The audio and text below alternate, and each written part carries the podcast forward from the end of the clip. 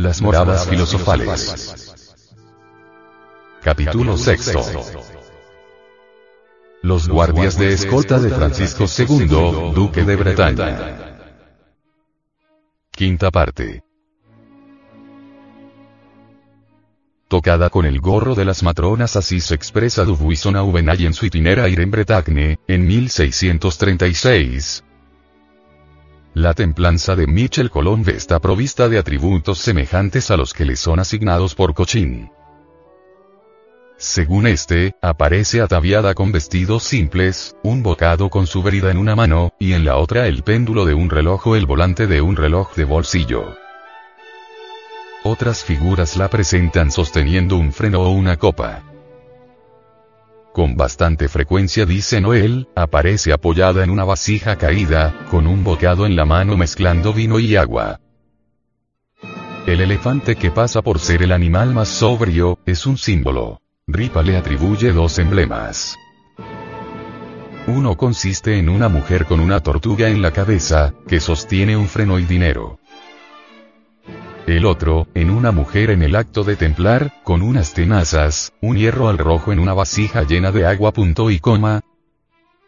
Con la mano izquierda, nuestra estatua aguanta la caja trabajada de un relojito de pesos, del modelo usado en el siglo XVI.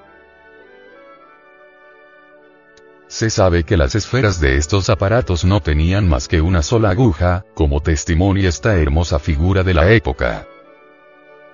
El reloj, que sirve para medir el tiempo, está tomado como el jeroglífico del tiempo mismo, y considerado, como el reloj de arena, como el emblema principal del viejo Saturno. Algunos observadores un tanto superficiales han creído reconocer una linterna en el reloj, fácilmente identificable, sin embargo, de la templanza. El error apenas modificaría la significación profunda del símbolo, ya que el sentido de la linterna completa el del reloj.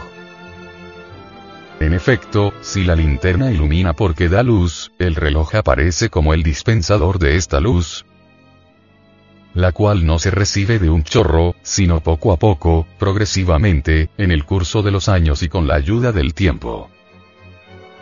Experiencia, luz y verdad son sinónimos filosóficos, y nada, fuera de la edad, puede permitir adquirir la experiencia, la luz y la verdad. También figura el tiempo, único maestro de la sabiduría, bajo el aspecto de un anciano, y los filósofos en la actitud senil y cansada de hombres que han trabajado largo tiempo para obtenerla. Esta necesidad del tiempo o de la experiencia la subraya Franco Israbeláis en su adición al último capítulo del quinto libro de Pantagruel, cuando escribe cuando vuestros filósofos, gracias a Dios, acompañándose de alguna clara linterna, se entreguen a buscar e investigar cuidadosamente como es natural en los humanos, y de esta calidad son Herodoto y Homero, llamados alfestes, es decir, investigadores e inventores, encontrarán que es verdadera la respuesta dada por el sabio Tales al rey de los egipcios, Amasis, cuando interrogado por este acerca de en qué cosa hay más prudencia, contestó, en el tiempo, pues por tiempo han sido y por tiempo serán todas las cosas latentes inventadas. Tal es la causa por la que los antiguos han llamado Saturno al tiempo, padre de verdad, y verdad hija del tiempo. Infaliblemente también encontrarán todo el saber ellos y sus predecesores, pues apenas saben la mínima parte de lo que es pero el alcance esotérico de la templanza se halla por entero en la brida que sostiene con la mano derecha. Con la brida se dirige el caballo, y por medio de esta pieza, el caballero impone a su montura la orientación que le place. También puede considerarse la brida como el instrumento indispensable, el mediador situado entre la voluntad del jinete y la marcha del caballo hacia el objetivo propuesto. Este medio, cuya imagen se ha escogido entre las partes constitutivas del arnés, se designa en hermetismo con el nombre de cábala. De suerte que las expresiones especiales de la brida, la del freno y la de la dirección, permiten identificar y reconocer, bajo una sola fórmula simbólica, la templanza y la ciencia cabalística. A propósito de esta ciencia, se impone una observación, y la creemos tanto más fundada cuanto que el estudiante no prevenido asimila de buen grado la cábala hermética con el sistema de interpretación alegórico que los judíos pretenden haber recibido por tradición, y que denominan cábala. En realidad, nada existe en común entre ambos términos aparte su pronunciación. La cábala hebraica no se ocupa más que de la Biblia, así que se ve estrictamente limitada a la exégesis y a la hermenéutica sagradas.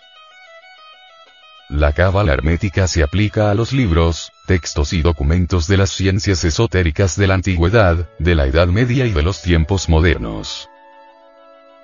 Mientras que la cábala hebraica no es más que un procedimiento basado en la descomposición y la explicación de cada palabra o de cada letra, la cábala hermética, por el contrario, es una verdadera lengua. Y como la gran mayoría de los tratados didácticos de ciencias antiguas están redactados en cábala, o bien utilizan esta lengua en sus pasajes esenciales, y como el mismo gran arte, según la propia confesión de Artefío, es enteramente cabalístico, el lector nada puede captar de él si no posee al menos los primeros elementos del idioma secreto. En la cábala hebraica, tres sentidos pueden descubrirse en cada palabra sagrada, de donde se deducen tres interpretaciones o cábalas distintas. La primera, llamada gematría, incluye el análisis del valor numérico o aritmético de las letras que componen el vocablo. La segunda, conocida por Notaricon, establece el significado de cada letra considerada por separado. La tercera o temurá, es decir cambio, permutación, emplea ciertas transposiciones de letras. Este último sistema, que parece haber sido el más antiguo, data de la época en que florecía la escuela de Alejandría, y fue creada por algunos filósofos judíos deseosos de acomodar las especulaciones de las filosofías griega y oriental con el texto de los libros santos. No nos sorprendería lo más mínimo que la paternidad de este método pudiera atribuirse al judío Filón cuya reputación fue grande en los comienzos de nuestra era, porque él es el primer filósofo que se cita que intentó identificar una religión verdadera con la filosofía. Se sabe que trató de conciliar los escritos de Platón y los textos hebreos, interpretando estos alegóricamente, lo que concuerda perfectamente con la meta perseguida por la cábala hebraica. Sea como fuere, según los trabajos de autores muy serios, no cabría asignar al sistema judío una fecha muy anterior a la era cristiana, retrocediendo incluso el punto de partida de esta interpretación hasta la versión griega de los 70, 238 antes de J. C. Pues bien, la cábala hermética era empleada mucho tiempo antes de esta época por los pitagóricos y los discípulos de Tales de Mileto, 64, 05, 60, fundador de la escuela jonia. Anaximandro, Ferécides de Ciros, Anaxímenes de Mileto, Heráclito de Feso, Anaxágoras de Clasomene, etc. En una palabra, por todos los filósofos y los sabios griegos, como lo testimonia el papiro de Leiden. Lo que generalmente también se ignora es que la cábala contiene y conserva lo esencial de la lengua materna de los pelasgos, lengua deformada, pero no destruida, en el griego primitivo. Lengua madre de los idiomas occidentales, y particularmente del francés, cuyo origen pelásgico se evidencia de manera indiscutible lengua admirable que basta conocer un poco para hallar con facilidad, en los diversos dialectos europeos, su sentido real desviado por el tiempo y las migraciones de los pueblos del lenguaje original a la inversa de la cábala judía, creada por entero a fin de velar, sin duda alguna, lo que el texto sagrado tenía de demasiado claro, la cábala hermética es una preciosa llave que permite a quien la posee abrir las puertas de los santuarios, de esos libros cerrados que son las obras de ciencia tradicional, de extraer su espíritu y de captar su significado secreto conocida por Jesús y sus apóstoles, desdichadamente, debía provocar la primera negación de San Pedro. La cábala era empleada en la Edad Media por los filósofos, los sabios, los literatos y los diplomáticos. Caballeros de orden y caballeros errantes, trovadores, troveros y menestrales, estudiantes viajeros de la famosa escuela de magia de Salamanca, a los que llamamos Venusbergs porque decían proceder de la montaña de Venus, discutían entre ellos en la lengua de los dioses, llamada también Gaia ciencia o gay saber, nuestra cábala hermética. Lleva, por supuesto, el nombre y el espíritu de la caballería, cuyo verdadero carácter nos han revelado las obras místicas de Dante. El latín caballos y el griego xaia arls significan caballo de carga. Pues bien, nuestra cábala sostiene realmente un peso considerable, la carga de los conocimientos antiguos y de la caballería medieval, pesado bagaje de verdades esotéricas transmitidas por ella a través de las edades. Era la lengua secreta de los caballeros. Iniciados e intelectuales de la antigüedad poseían todos el conocimiento los unos y los otros, a fin de acceder a la plenitud del saber, cabalgaban metafóricamente la yegua, cabale, vehículo espiritual cuya imagen típica es el Pegaso alado de los poetas helénicos. Solo él facilitaba a los elegidos el acceso a las regiones desconocidas, y les ofrecía la posibilidad de verlo y comprenderlo todo a través del espacio y el tiempo, el éter y la luz. Pegaso, en griego Irliaos toma su nombre de la palabra siete tilil, fuente, porque, según se dice, hizo brotar de una cos la fuente de Hipocrene, mas la verdad es de otro orden. Por el hecho de que la cábala proporciona la causa, da el principio y revela la causa de las ciencias, su jeroglífico animal ha recibido el nombre especial y característico que lleva. Conocer la cábala es hablar la lengua de Pegaso, la lengua del caballo, cuyo valor efectivo y potencia esotérica indica expresamente su Ift en uno de sus viajes alegóricos. Lengua misteriosa de los filósofos y discípulos de Hermes, la cábala domina toda la didáctica de la Ars Magna, del mismo modo que el simbolismo abarca toda su iconografía arte y literatura ofrecen así a la ciencia oculta el apoyo de sus propios recursos y de sus facultades de expresión. De hecho, y pese a su carácter particular y su técnica distinta, la cábala y el simbolismo toman vías diferentes para llegar a la misma meta y para confundirse en la misma enseñanza son las dos columnas maestras levantadas sobre las piedras angulares de los cimientos filosóficos, que soportan el frontón alquímico del templo de la sabiduría. Todos los idiomas pueden dar asilo al sentido tradicional de las palabras cabalísticas porque la cábala, desprovista de textura y de sintaxis, se adapta con facilidad a cualquier lengua sin alterar su personalidad peculiar aporta a los dialectos constituidos la sustancia de su pensamiento, con el significado original de los nombres y de las cualidades. De suerte que una lengua cualquiera es siempre susceptible de ser transportada, de incorporarla, etc.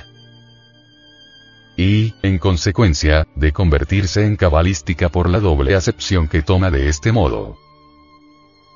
Aparte su papel alquímico puro, la cábala ha servido de intercambio en la elaboración de muchas obras maestras literarias que muchos diletantes saben apreciar sin sospechar, no obstante, qué tesoros disimulan bajo la gracia, el encanto o la nobleza del estilo.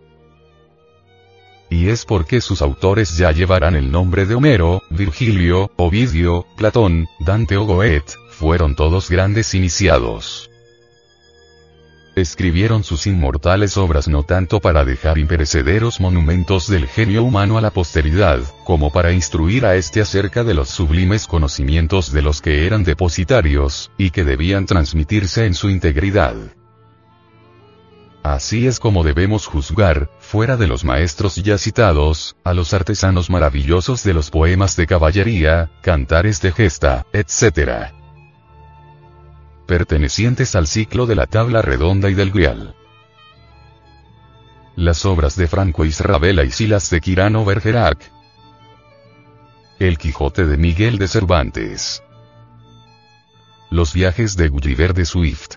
El sueño de Polífilo de Francesco Colonna. Los cuentos de mi madre la oca de Perrault. Los cantares del rey de Navarra de Teobaldo de Champaña.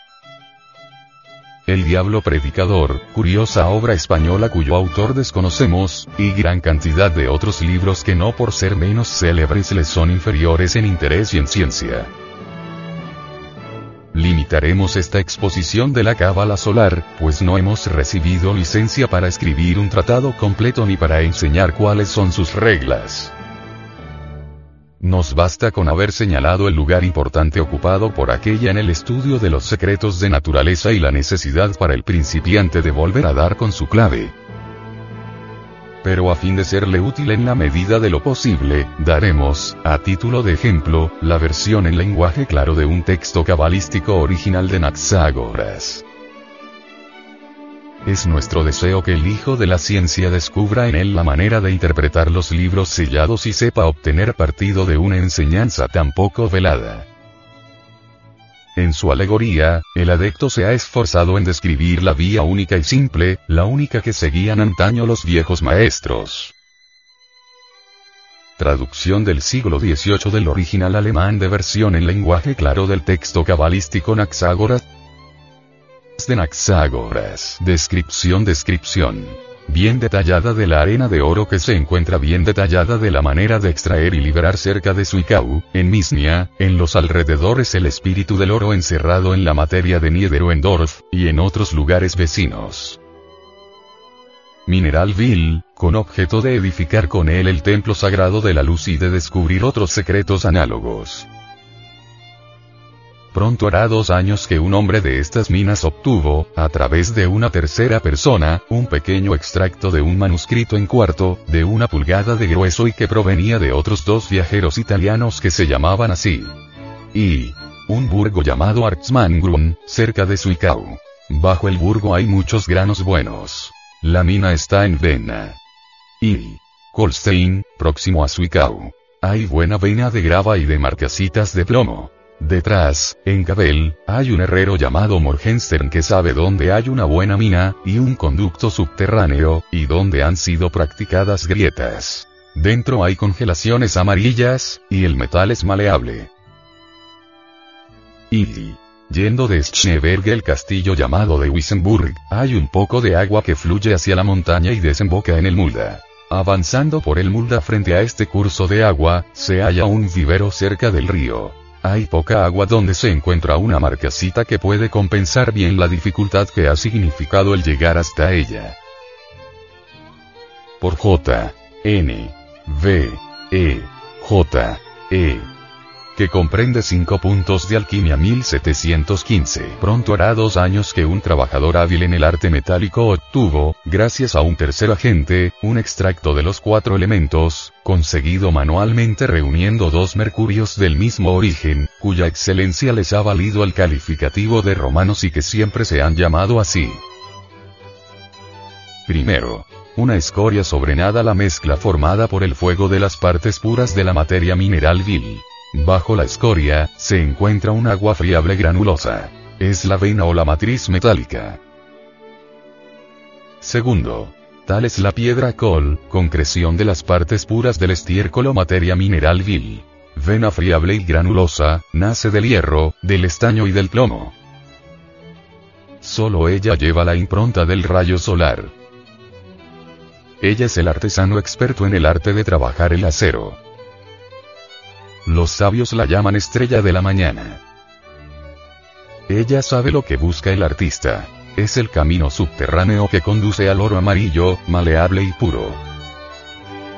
Camino rudo y cortado por las zanjas y los obstáculos. Tercero.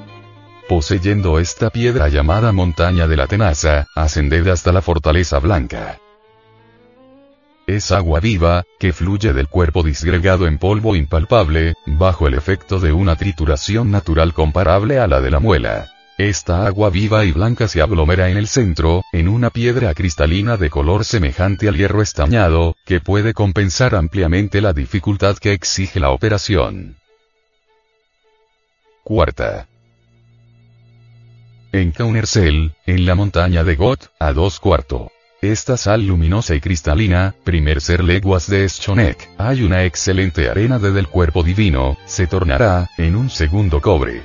Lugar, en vidrio cúprico. Se trata de nuestro cobre o latón, y el león verde. Quinto. En Grais, en Voidland, debajo de Schloss. Esta arena, calcinada, dará su tintura a la Berg, hay un jardín donde se encuentra una rica rama de oro. El joven brote del sol nacerá en la mina de oro, lo que he advertido desde hace poco. Tierra del fuego. Es la sustancia quemada de la tomad buena nota. Piedra, roca cerrada del jardín donde maduran nuestros frutos de oro, de lo que me he asegurado hace poco. Tened esto bien en cuenta. Sexto. Entre Huerda y Laugenberndorf existe un vivero llamado Mansteich. Bajo ese vivero se ve una antigua fuente, en la parte baja de la pradera. En esta fuente, se encuentran pepitas de oro que son muy buenas. Séptimo. En el bosque de Huerda, hay un precipicio que llaman el Langrad. Yendo a lo alto de ese precipicio se encuentra en el mismo una fosa. Avanzad en esta fosa la distancia de un an hacia la montaña, y encontraréis una veta de oro de la longitud de un palmo. Octavo. En un desubel se encuentra una zanja donde hay pepitas de oro en cantidad. Esta zanja está en la aldea, cerca de una fuente a la que el pueblo acude en busca de agua para beber. Noveno. Después de haber realizado diferentes viajes a Zwickau, a la pequeña ciudad de Schlot, a Saume y a Kreuzol, nos detuvimos en Bretmullen, donde antaño estaba situado ese lugar. En el camino que antes conducía a Weinburg, que se llama Barenstein, cara hacia la montaña yendo a Barenstein, o por detrás frente al poniente, a la fíbula. Que había en otro tiempo, hay un viejo pozo al que atraviesa una vena. Es fuerte y muy rica en buen oro de Hungría y, algunas veces, incluso en oro de Arabia. La señal de la vena está sobre cuatro separadores de metales Aufseigersbier, y al lado está escrito Aufseigerseins. Es una verdadera cabeza de vena. Entre este producto y el segundo, más fuerte y mejor, es útil volver al estanque de la luz muerta por el extracto vuelto a su materia original volveréis a encontrar agua viva, dilatada, sin consistencia. Lo que resultará es la antigua fuente, generatriz de vigor capaz de cambiar en granos de oro los metales viles. En el bosque verde se esconde el fuerte, el robusto y el mejor de todos. Allí también se encuentra el estanque del cangrejo. Proseguid. La sustancia se separará por sí misma. Dejad del hoyo. Su fuente está en el fondo de una gruta donde se desarrolla la piedra encerrada en su mina. En el aumento, al reiterar, veréis la fuente llena de granulaciones brillantes de oro puro. Como escoria o ganga, encierra la fuente de agua seca, generatriz del oro, que el pueblo metálico bebe ávidamente. Noveno. Tras diferentes ensayos sobre la materia mineral vil, hasta el color amarillo o fijación del cuerpo, y luego de ahí al sol coronado, tuvimos que esperar que la materia se hubiera cocido por entero, según el método de antaño. Esta larga cocción, seguida en otro tiempo, conducía al castillo luminoso o fortaleza brillante, que es esta piedra pesada, occidente que aguarda, sin sobrepasarla, nuestra propia manera pues la verdad sale del pozo antiguo de esta tintura poderosa, rica en semilla de oro, tan puro como el oro de Hungría, y, algunas veces, incluso más que el de Arabia. La señal, formada por cuatro rayos, designa y sella el reductor mineral. Es la más grande de todas las tinturas pero con el fin de cerrar con una nota menos austera este estudio del lenguaje secreto designado con el nombre de cábala hermética o solar, mostraremos hasta dónde puede llegar la credulidad histórica cuando una ignorancia ciega permite atribuir a ciertos personajes lo que jamás ha pertenecido sino a la alegoría y a la leyenda. Los hechos históricos que ofrecemos a la meditación del lector son los de un monarca de la antigüedad romana Apenas tendremos necesidad de poner de manifiesto sus particularidades absurdas ni de subrayar todas sus relaciones cabalísticas. Hasta tal punto se muestran evidentes y expresivas.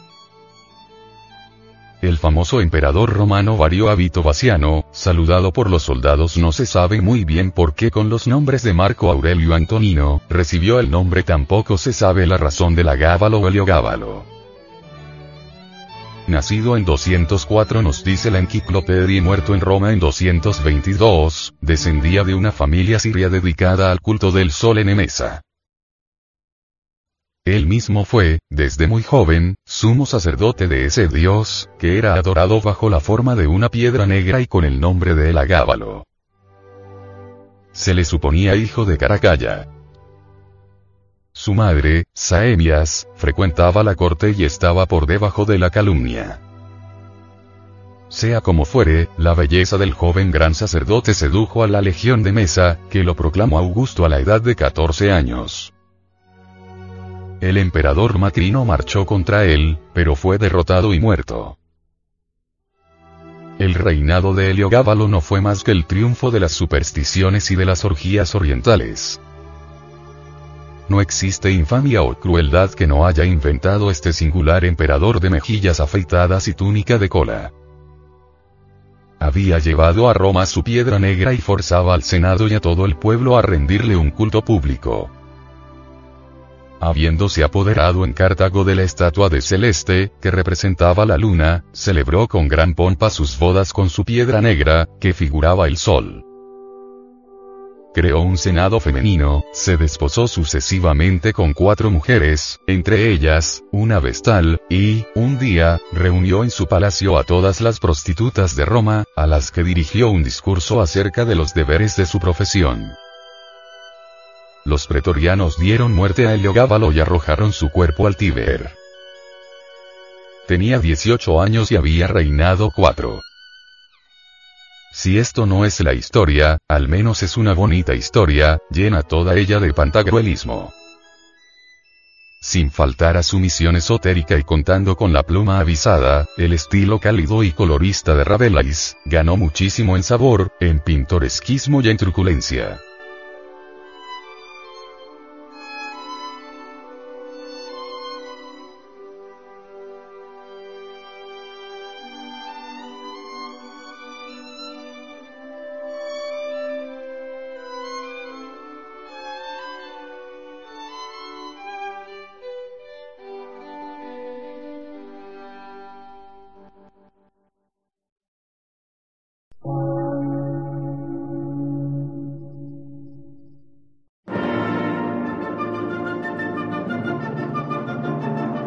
Emisora, gnóstica, transmundial. Por una nueva civilización y una nueva cultura, sobre la faz de la Tierra.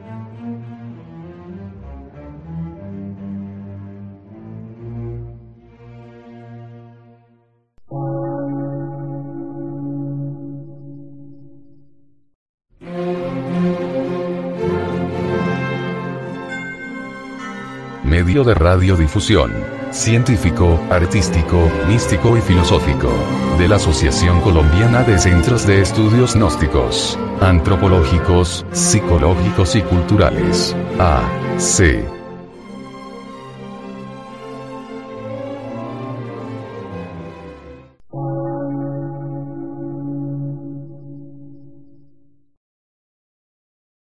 Lectura en movimiento. Difusión sin fronteras.